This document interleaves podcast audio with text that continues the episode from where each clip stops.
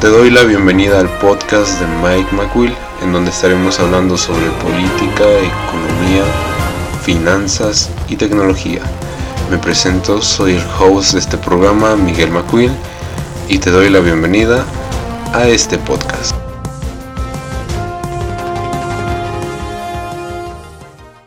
Les doy la bienvenida a este nuevo episodio del podcast de Mike McQuill es donde abordaremos el tema de finanzas personales para profesionistas. Este tema es un tema bastante interesante para la mayoría de profesionistas que dado un punto se van a encontrar con la disyuntiva de qué hacer con su dinero. Entonces, ese es el tema que trataremos hoy. Eh, les agradezco a los que pueden estar escuchando este podcast. No olviden seguirnos en nuestras redes sociales para seguirse enterando de más contenido. Muy bien, a continuación comenzaremos. Como les comentaba directamente, el, tema de finanzas personales, para alguien que en algún momento pudo haber escuchado algún comentario, incluso para las personas que directamente en ningún momento se han encontrado con la idea de invertir. Porque sí, directamente yo creo que en algunos casos o la opinión popular puede llegar a pensar que el tema de inversiones únicamente es para personas con grandes capitales. Y de cierta forma no es un hecho que lo sea, pero a la idea de inversiones se asume que eh, como un concepto, como una falacia popular, que si yo invierto voy a obtener grandes rendimientos. Y yo les quiero decir que eso no es tan cierto. Sí es cierto que hay instrumentos, hay ciertos eventos de oportunidades donde podemos eh, obtener excelentes márgenes, buen rendimiento, que seas eh, mucho en un corto periodo de tiempo. Pero también la, gran mayoría de inversiones, el resto del tiempo fuera de esos eventos especiales de, inversión, normalmente las oportunidades o los instrumentos que ofrece el sistema financiero mexicano no son tan exorbitantes y no son no, en algún momento podría decirse que no son lo que se podría esperar en un inicio. Cuando vas entendiendo, cuando vas analizando y cuando vas haciendo un portafolio de inversiones, te das cuenta de que sí puedes obtener buenos beneficios, pero es a medida del tiempo. Porque sí, como les comentaba, normalmente los profesionistas en un inicio, hasta, hasta el grado de que llegamos a cuestionarnos el punto de ahorrar o directamente pensar en comprar algo en lo que se junta esa cantidad pues se mantiene. Pero a lo que voy es el hecho de que normalmente se tiene esa visión de túnel donde el enfoque es totalmente al, al ámbito de la profesión y no se concentra uno sobre lo que existe fuera de. Y uno de esos temas que existen fuera de son las finanzas personales esto es necesario, es parte de la canasta básica de aprendizaje que yo considero que la mayoría de personas deberíamos eh, tener. Les menciono, eh, si, es, si es algo que requiere estudio, eso sí es muy cierto, pero obtienes grandes beneficios al final después de todo este proceso. Y pueden ser múltiples medios de, para obtener este conocimiento. Regresando al tema, por ejemplo, pensemos en una persona que acaba de egresar, que ya está consiguiendo su primer empleo y que dado un punto quiere comenzar a tener ahorros por X motivo. Esta situación de el síndrome o el aspecto del túnel, eh, pues directamente para alguien que no ha estado expuesto a ese conocimiento sobre las finanzas personales, directamente su primera opción puede llegar a ser los instrumentos financieros como los bancos, los pagares bancarios. Les comentaré, la mayoría de las veces estos instrumentos no son la mejor opción. En estos tiempos de incertidumbre realmente hay pocas opciones que lo son, porque directamente todo el mundo se está tratando de proteger, de blindar ante la crisis económica que viene. Pero eso es otro tema. Como les mencionaba, el primer instrumento que le puede venir a la mente cuando alguien quiere invertir es directamente su banco. ¿Por qué? Pues porque puede tener su tarjeta de nómina vinculada a una institución bancaria y en algún momento pues le van a ofrecer algo. O directamente simplemente porque tiene una cuenta bancaria y eventualmente va a llegar esa oferta. De las inversiones directamente. Si, si les menciono que hay algunos bancos o instituciones bancarias que no ofrecen los intereses necesarios como para cubrir la inflación. La inflación simplemente es el encarecimiento de las cosas, la devaluación del poder adquisitivo. Entonces, si la inflación en este caso fuese de un 3%, un 4%, y el banco ofrece un 2%, un 2.5%, estamos hablando de que anualizado, porque todo esto que les estoy comentando, por ejemplo, los rendimientos que ofrecen los pagares bancarios, por ejemplo, cuando te dicen poner tu dinero en inversión, es un instrumento que está anualizado. Por ejemplo, cuando te dicen te vamos a dar 5% anualizado, esto quiere decir que al año por tu dinero te van a estar pagando 5%. Eh, que por ejemplo, si hacemos un cálculo de cuánto serían mil pesos, pues estaríamos hablando de que por tener mil pesos en un banco te podrán dar 50 pesos. Y es ahí donde la mayoría de la gente dice, no, pues es que yo que voy a estar invirtiendo en un lugar donde simplemente me van a dar 50 pesos por esa cantidad. O sea, yo podría hacer algo, o sea, no estoy diciendo que lo haga, pero dicen podría hacer algo y podría sacar más dinero que eso. Y eso es cierto, porque ese es otro tema que no hay que confundir las fuentes de ingreso como las inversiones. Si bien eh, las inversiones pueden llegar a ser lo suficientemente robustas al punto de ser o considerarse una fuente de ingresos, pero siempre se deben de tener eh, fuentes de ingreso como tal. Las inversiones únicamente son la manera en la que nosotros buscamos ganar dinero de nuestro dinero. Simple, así no hay nada más que agregar a ese punto. Cuando llegamos a ese punto donde vemos la desilusionante realidad sobre los rendimientos que nos ofrecen, sí podemos llegar a decir, ¿para qué lo voy a invertir? Simplemente con tenerlo ahí, lo tengo disponible y no pasa nada. Pero como les menciono, el hecho de simplemente tener disponible el dinero es un tanto complejo porque pierde valor y no gana dinero si se, mantiene una cuenta a la vista en caso de que se tenga en una institución bancaria. En caso de tener el dinero físico, pues simplemente pasa el mismo proceso que en una institución bancaria, en una cuenta a la vista. Hay ciertas instituciones del sistema financiero que nos permiten tener ese dinero a la vista, pero generando un rendimiento. Como les menciono, ya nada es lo que era antes de la pandemia. O sea, había muchas buenas ofertas en cuestión a la parte de rendimientos de dinero a la vista en la mayoría de instituciones. Competían, pero en este momento donde la mayoría se trata de proteger, ya tener el dinero a la vista tal cual, tal cual, ya es un poquito complicado sacar buenos rendimientos y a la vez tener esa seguridad. Sin embargo, existen ciertas alternativas. Como les comentaba, sí es decepcionante el hecho de recibir la noticia de que sí, por tu dinero te van a dar solo 5%. Pero esto es relativo a la cantidad del capital. O sea, por ejemplo, yo les puse un ejemplo de mil pesos, pero podríamos estar hablando de 100 mil y ya resulta un poco menos decepcionante porque serían, estaremos hablando de cerca de 5 mil pesos. O sea, sí es más dinero, pero por la cantidad pues reconozco que se podrían hacer más cosas y obtener un mejor rendimiento. Les menciono, entre mayor riesgo, mayor ganancia. Esa es una de las reglas y premisas principales de las inversiones. Otra de las premisas que deben de entender al momento de estar realizando inversiones, que recuerden esto es, este podcast está dedicado para los profesionistas que desean entrar en este mundo de las inversiones financieras deben de entender que entre mayor riesgo, mayor rendimiento. También que no, no necesariamente el invertir o el pensar que se está invirtiendo en una opción puede ser la mejor, porque en este mundo hay de todo, les menciono. Si bien el objetivo principal de nosotros como inversionistas, como profesionistas, es invertir y que no nos timen. Eh, yo les menciono, deben siempre fijarse en que están invirtiendo y entenderlo porque si no lo entienden eventualmente van a perder dinero. Y eso se los digo por experiencia. Eso es algo súper necesario.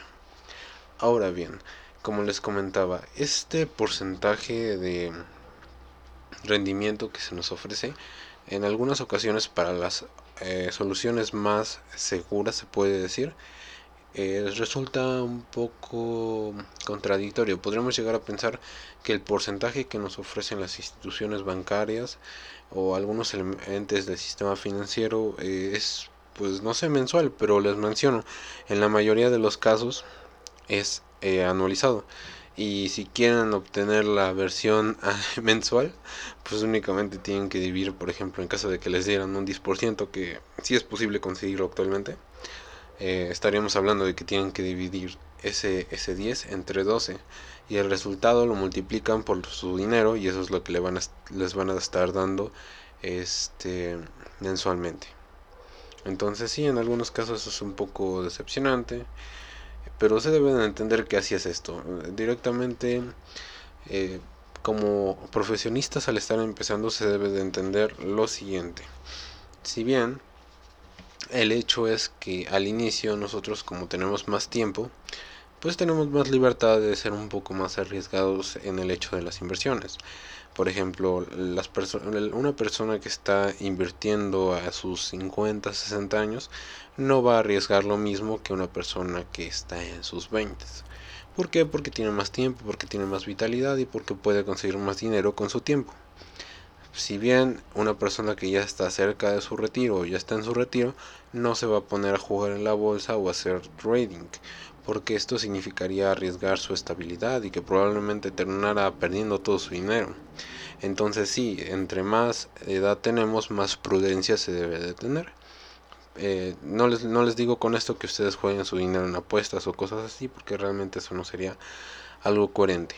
Debe de ser todo con medida y analizado. Para todo, toda estrategia financiera siempre se debe de tener un conocimiento y entendimiento del instrumento de inversiones. Ahora bien, ya que sabemos que normalmente cuando estamos empezando así algunas alternativas nos puede dar un rendimiento bastante bajo o incluso insuficiente para cubrir la inflación, o sea, la pérdida del valor adquisitivo de nuestro dinero, debemos de entender que al menos en cualquier inversión que hagamos debemos ganar la inflación de entrada para no perder y que nuestro dinero en lo que eh, llega el tiempo juntamos la cantidad necesaria pues no mantenga su valor y dado un punto hasta tengamos algo de ganancias, si lo vemos de esa manera. Eso es uno de los conceptos que me gustaría compartirles. Ahora bien, ya que estamos en este panorama inmenso de instrumentos financieros, partamos sobre los más básicos y creo que a los que la mayoría de personas se les recomienda cuando estamos empezando, para en lo que se va eh, teniendo un mayor conocimiento sobre todo lo que hay en este mar del sistema financiero, que serían los CETES. Los CETES son deuda gubernamental. En pocas palabras es como eh, tomar una cantidad de dinero e invertirla para prestarla al gobierno. Si bien esto de prestarla al gobierno no es eh, tan redituable, lo que tienen los CETES es que son una inversión relativamente segura. ¿Esto por qué? Porque tendría que quebrar el gobierno para que ya no te pagaran tu dinero. Ahora bien, sí se podría decir que es fuera de riesgo, pero no tanto, porque si, si vemos a nivel global, hay algunos bancos, no, no bancos, más bien gobiernos, que han llegado a quebrar o que directamente sus finanzas están tan mal que ya no pueden pagarle a sus acreedores. O sea, en este caso, pues, la mayoría de personas piensa que cuando la, la deuda gubernamental es, eh, que está compuesta por grandes inversionistas o personas que tienen capitales enormes y en algunos casos así lo es porque buscan seguridad pero bien, también hay personas normales dentro de ese gran conglomerado de inversionistas que le prestan al gobierno y entre esos inversionistas puedes llegar a estar tú. Si un estado llega al punto de no pagar a sus acreedores, directamente la seguridad de tu dinero se fue porque ya llegar a ese punto significa que ya no, ya no te van a pagar o probablemente renegocien la cantidad que van a pagar a sus acreedores y eso significa pérdidas. Si bien es un escenario catastrófico y es de los, eh, digamos que si eso llegara a pasar, la, los otros instrumentos financieros estarían arrasados, o sea, ya, ya no podrías considerar otros instrumentos del sistema financiero porque todo el sistema financiero en sí estaría colapsado por lo mismo es, es, una, es, una analogía lógica. Si al gobierno le pasó eso, ¿qué creen que le va a pasar al sistema financiero del país? Obviamente va a estar en condiciones iguales o peores. Entonces debemos analizar eso. Ejemplos de gobiernos que han dejado de pagar, por ejemplo el gobierno de Grecia, que ha tenido que ser rescatado varias veces por la Unión Europea con condiciones que son bastante duras. Eso es uno de los casos donde un ente, un gobierno ha dejado de pagar a sus acreedores, por lo mismo que ya no pueden pagar. Otro de los casos podría ser el gobierno de Argentina, otro de los casos donde no hay tanta certidumbre financiera y por lo mismo eh, no hay garantía de que te puedan pagar es por Venezuela, por decir un caso, donde literalmente puedes llenar un cuarto de billetes, o sea, de billetes, un cuarto entero de billetes, y eso podría ser un dólar si acaso. Entonces sí, es posible que el gobierno no te pague, pero si llegaran, llegáramos a ese extremo, deberíamos entender que no sería, eh, que no te pagan a ti específicamente en ese instrumento, porque la mayoría de instrumentos estarían igual, o sea que habría caos. Entonces debemos tener, también tener esa gestión de riesgo de cuánto invertimos, de qué manera y mantenernos actualizados como inversionistas. Por ejemplo, si empezamos a escuchar en las noticias que a AMLO se le ocurrió empezar a a, no, pagar lo que debe en cuestión a la deuda externa o, a empezar a privatizar cosas o, a causar, eh, causar problemas en el ámbito económico que podrían desestabilizar al país y hacer que sus acreedores inmediatamente saquen todo su dinero del país. Eventos específicos que políticamente podrían eh, causar un desastre financiero. Entonces, esas son las noticias que debemos de estar al pendiente para entender esa certidumbre que como inversionistas debemos de tener. Se supone que alguien invierte en CETES, por ejemplo, para que puedes tener su dinero seguro y de pérdida ganar. Pero en el caso de, de, que llegaran a pasar ciertas situaciones sí se debe de estar muy al pendiente. Por eso una de las características de un buen inversionista es siempre mantenerse actualizado y tener la mejor información, porque puede sonar algo trivial, pero la información es poder. Por ejemplo, si tú te llegas a enterar de que una acción por alguna razón va a tener un repunte a una determinada hora, y tú compras y sube y vendes en ese momento, el hecho de que tú tuvieras esa información te dio el poder de obtener esa ganancia. Obviamente también les debo de decir una cosa, que el hecho de, llevarse guiar por el FOMO, por la idea de que se va a perder dinero, eso es algo que nunca se debe de hacer.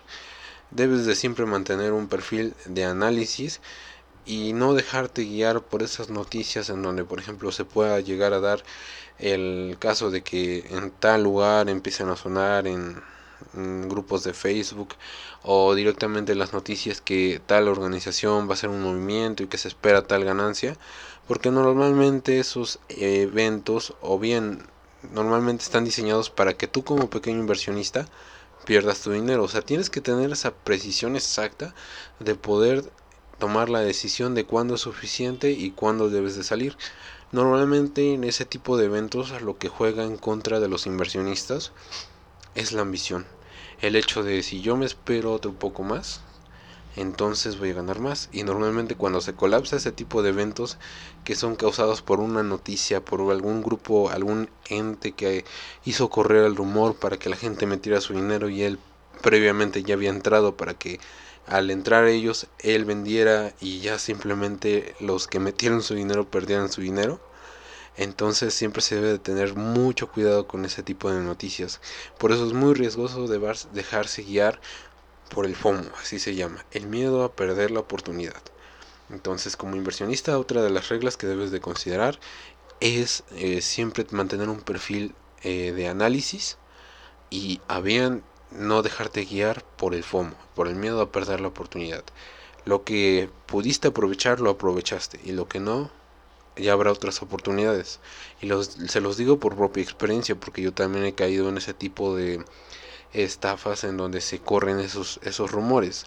Yo les digo eso para que ustedes lo entiendan. Normalmente si la oportunidad pasó, pasó y lo que puedes hacer es mantenerte alerta y bajo tu análisis simplemente del momento, de las circunstancias de la inversión, por ejemplo, dependiendo del activo, si existe algún sustento el cual valide este crecimiento, simplemente es un movimiento de manipulación de mercado. Esto de manipulación del mercado únicamente son ciertos entes que se dedican a con su capital aumentar el precio o bajarlo o al caso contrario hacer que el precio baje con su mismo dinero. Les menciono, siempre se tiene que mantener una perspectiva de análisis en lo que se esté invirtiendo. Y en la mayoría de los casos las personas que invierten a largo plazo son las que terminan ganando más. ¿Por qué? Pues porque lo mismo se, se cubren ah, directamente esa volatilidad dependiendo de cuál sea el instrumento o lo, o lo que se esté invirtiendo. Por ejemplo, las personas que normalmente invierten tras un proceso de análisis en la bolsa en alguna acción donde ya analizaron que la información de la empresa es saludable, que sus finanzas, que sus activos, que todo está bien, normalmente van a ganar más que los que solo compran y venden inmediatamente, porque otro de los conceptos que debemos entender al momento de estar invirtiendo o cuando se comienza a invertir es que algunos instrumentos tienen un periodo de maduración para obtener esos rendimientos.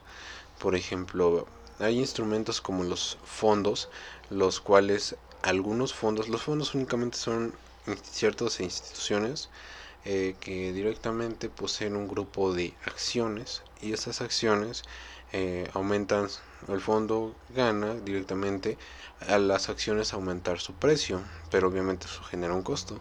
Para no mencionar otros instrumentos más complejos, basta con entender que si bien en este mundo entero de instrumentos financieros donde podemos ver cosas súper complejas y volátiles como la bolsa de valores o aún más volátiles como las criptomonedas que estos días han estado en auge, hay ciertos instrumentos que dependiendo de su eh, periodo de maduración podemos terminar viendo ciertos eh, buenos rendimientos dependiendo de cuál sea el capital, cuáles sean las intenciones y cuál sea el objetivo de ese ahorro. Si por ejemplo eh, un instrumento, por hablar algo de lo que les comentaba sobre los fondos, tiene un horizonte de inversión de 5 años para poder obtener buenos rendimientos, les estaré hablando de un quizá duplicar el capital o un 60% dependiendo de cuáles sean las características del fondo. Estaríamos hablando de que si se interrumpe ese flujo podríamos llegar a no obtener el rendimiento esperado del instrumento. O sea que si nosotros habíamos pensado en por ejemplo junto 50 mil pesos ahorrando en un periodo de tiempo ya cuando llegue el periodo pues ya junté mi dinero y aparte obtuve este rendimiento. O incluso si se considera el rendimiento por ejemplo que tengo 40 mil pero estoy esperando que al final del ciclo eh, de digamos que fueran 10 mil y que eso se lograra en dos años y medio eh, estaríamos hablando de que ese sería el horizonte de inversión pero si yo retiro antes de que se cumpla ese horizonte de inversión lo que estaríamos haciendo es que no se completara y no se lograran cumplir esas expectativas económicas, lo cual podría truncar nuestra inversión. De ahí que, por ejemplo, tú como profesionista que vas comenzando, lo primero que debes de analizar es lo siguiente, cuáles son tus objetivos, cuál es tu situación financiera en este momento y ya de ahí, en base a eso, formar una estrategia de inversión. Eh, te menciono, para todo esto hay que estudiar, prepararse para poder tener un buen papel y ganar atractivos rendimientos. Esto que podría decirse, por ejemplo, una de las primeras actividades que se debe de realizar cuando se está comenzando con esto de la planificación financiera es por ejemplo analizar cuáles son tus circunstancias. Por ejemplo no es lo mismo alguien como les comentaba al inicio alguien que ya se va a jubilar que está comenzando en su profesión a alguien que ya este si alguien que ya alguien que ya se va a jubilar o alguien que ya está comenzando su profesión. Porque directamente lo que vemos es que hay más riesgo. O sea entre más llegamos a una determinada edad eh, directamente nuestra eh, reticencia al riesgo es menor porque buscamos seguridad. Ya, ya arriesgar tanto no es tan válido dado un punto de edad, porque ya no tenemos el mismo tiempo, los mismos recursos, la misma energía, la misma disponibilidad laboral dependiendo de cuál sea el giro de tu profesión. Y todos esos factores hacen que busquemos más seguridad, dependiendo del el momento, la edad en la que nos encontremos.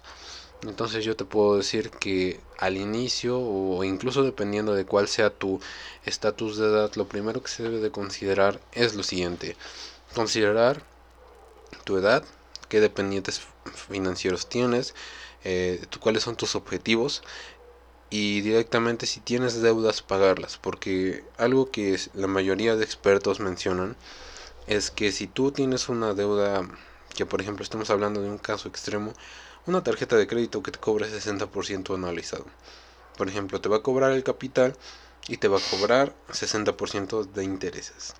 Por ejemplo, digamos que es una tarjeta topada a mil pesos, está, está totalmente eh, usada y que directamente lo que se va a pagar al final de ese plazo, si se eligiera pagar conforme al periodo que marca la tarjeta, estaríamos hablando de que al final de la deuda pagarías un total de eh, 1600 con un interés del 60%, que sería algo muy bajo. Hay gente que cobra más, hay tarjetas que cobran más que eso. Entonces estaríamos hablando de que, no hay, pocas inversiones que te pueden dar un 60% en un periodo anualizado. Si hay este, momentos, esas ofertas, esas eh, oportunidades de inversión que sí son muy buenas, por ejemplo las que se encuentran en la bolsa de valores o por ejemplo en las criptomonedas, pero como les menciono, por lo mismo de que son tan riesgosas, son eh, eventos que si bien no hay garantía de que sucedan en un determinado punto, por ejemplo, si ese 60% tú lo tuvieras que pagar en, solo con tus inversiones, no lo podrías hacer.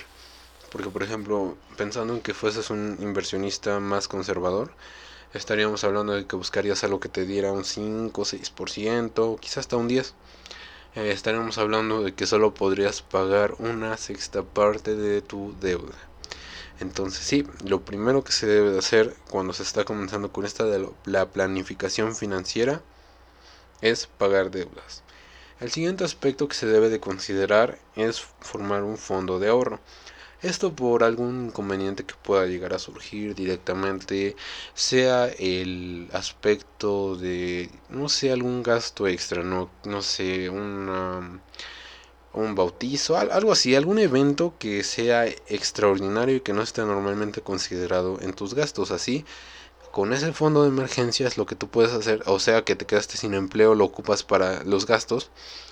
Cuando tú tienes ese fondo de emergencia, lo que haces es que directamente te proteges de cierta manera durante un periodo de tiempo en lo que te recuperas o, resuelves lo que esté sucediendo y así no interrumpes tus inversiones. Porque les mencionaba, eso del horizonte de inversiones es muy importante. Si tú llegas a cortar las inversiones antes de que maduren, lo que va a pasar es que no vas a obtener los rendimientos esperados. Por ejemplo, te puedo contar algo práctico. Digamos una acción que está en 100 pesos pero digamos que tú o la expectativa de análisis decía que tú la ibas a vender en 300, pero eso, eso es un, en un periodo de 5 años. Ahora pensemos que todo iba bien, iba en 150, 160, pero tuvo un mal año al tercer año, en donde bajó a 90 por alguna circunstancia de la empresa, por la pandemia. Entonces tú pues la dejas, pero digamos que al, al año 4 tú necesitas dinero y dices, no, pues voy a tomarlo de mis inversiones. Y tu acción no había llegado al punto que tú esperabas. Se quedó en, un, en 100, en lo mismo que tú invertiste, o aún peor, se quedó, eh, digamos, en un escenario casi conservador. Podríamos decir que no se quedó en lo mismo, pero llegó a 200. Y tú esperabas venderla en 300, que era el horizonte de, de inversión y ya después ves que sí llega a los 5 años como tú lo predijiste bajo tu análisis a 300. Entonces lo que pasó es que ese recurso extra que pudiste haber ganado con tu inversión bajo tu análisis previo ya no lo obtuviste porque cortaste esa inversión. De ahí la importancia de tener un fondo de, de emergencia. Esto quiere decir tener tus gastos en una cuenta bancaria, bueno, en una cuenta bancaria, en un instrumento que te permita bien tenerlo a la vista o invertirlo a cortos periodos de tiempo para que siga ganando rendimientos y al menos puedas ganar lo de la inflación. Que recuerden, la inflación es uno de nuestros principales enemigos. Y si bien eso, eso ayudaría a como de los primeros pasos que se deben de tomar. Recordemos, entre lo que vamos es directamente pagar deudas y formar el fondo de inversión. Ya después procede a fijarse objetivos, porque si bien la mayoría o lo que estamos haciendo con esto de invertir, de, de pensar en tener un patrimonio para mejorar nuestras condiciones económicas, eh, es bajo objetivos, porque no estamos pensando, ah, no voy a tener dinero y a ver hasta ilimitadamente cuánto junto hasta que me muera, ¿no? Obviamente no, porque todos queremos cosas, todos pensamos en, en comprar algo directamente o mejorar nuestras condiciones, como les menciono, no sé, hacer en el caso de que alguien esté comenzando y quiera construir su casa o comprarse un carro, pues mejorar. Entonces lo que yo les diría es que, entonces sí, después de haber hecho ese análisis de cuáles son tus objetivos, debes de considerar los factores que a ti serían más importantes. Por ejemplo, dependientes económicos, si tienes algún familiar enfermo o alguna situación que por tu edad, por ejemplo, fuese necesario tener un perfil un poco más agresivo en caso de que no tuvieses ahorros previos o bien de ser más conservador en caso de que tengas tus ahorros y hayas cometido la triste situación de que por no saber tener tu dinero a la vista.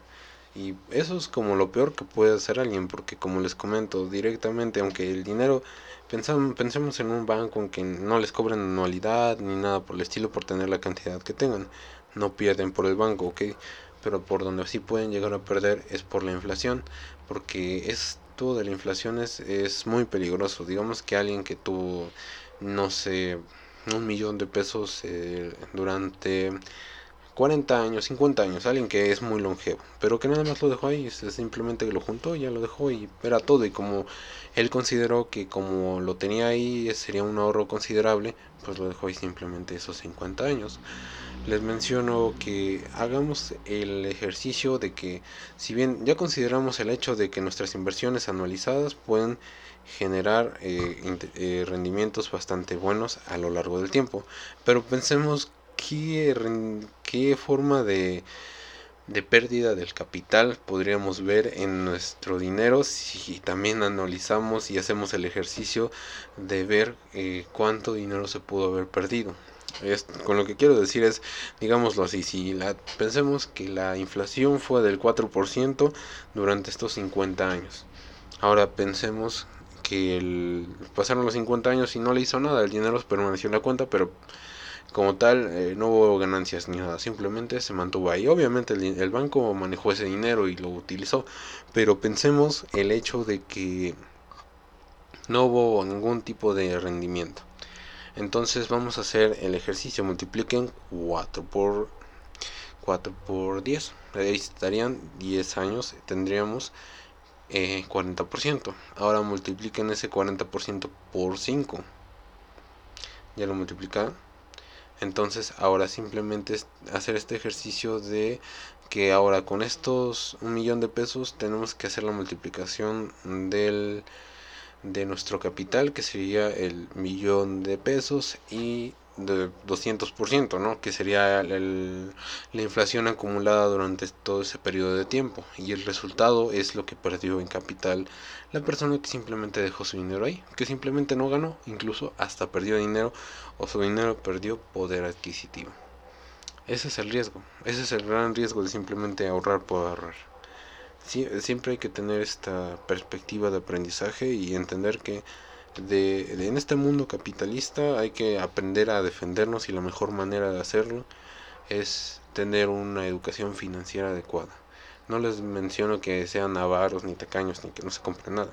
Les menciono que teniendo una estrategia financiera adecuada pueden llegar a tener eh, rendimientos muy atractivos a lo largo del tiempo y mejorar sus condiciones económicas o, o dependiendo de cuál sea su objetivo pues cumplirlo incluso utilizar las inversiones como un vehículo para, por ejemplo, irte de viaje, comprar un coche, una casa. Es muy importante eso. una inversión directamente, a menos de que sea mucho dinero, no, no se puede considerar tan rápido una fuente de ingresos. Quizá una pequeña en perspectiva del ingreso principal que podría ser un salario, pero es muy complicado al inicio. A menos que si tengas un capital muy grande, pues ahí sí puedes verlo como una fuente de ingresos. Entonces, eso esa es la reflexión que les quiero hacer ver. como profesionistas al inicio somos muy vulnerables directamente porque no se nos enseña, o al menos así pasa en México, nada sobre el, aspecto de administración financiera personal.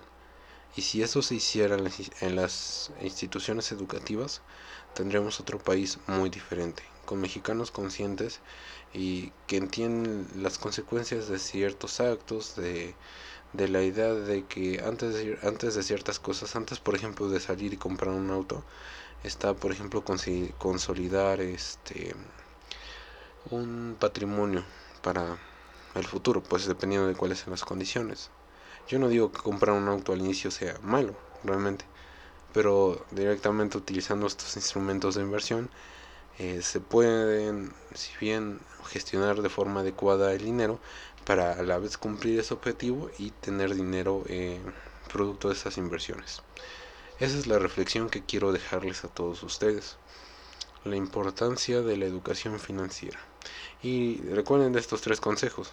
Lo primero es eliminar deudas, lo siguiente es el fondo de inversión y después fijarse metas y, y comenzar a investigar directamente qué instrumentos hay en sus países para así poder ir consolidando un patrimonio económico a lo largo de los años.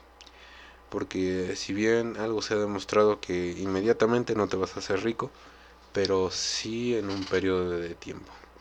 Así que nos vemos hasta la próxima. Les agradezco el haber escuchado este podcast, el podcast de Mike McQuill. Como les comentaba, no olviden seguirnos en nuestras redes sociales para seguirse enterando de más contenido. Y sobre todo, quédense con esta reflexión y pongan manos a la obra en caso de que se encuentren en situación, una situación económica eh, adversa. Nos vemos hasta la próxima. Les deseo que tengan una excelente tarde, día, noche. Hasta la próxima. Te agradecemos el hecho de que hayas podido llegar a este punto. No olvides seguirnos en nuestras redes sociales. Y nos vemos el lunes a las 10 y media de la siguiente semana nuevamente con el siguiente episodio. Te deseamos que tengas un excelente día, tarde, noche. Nos vemos.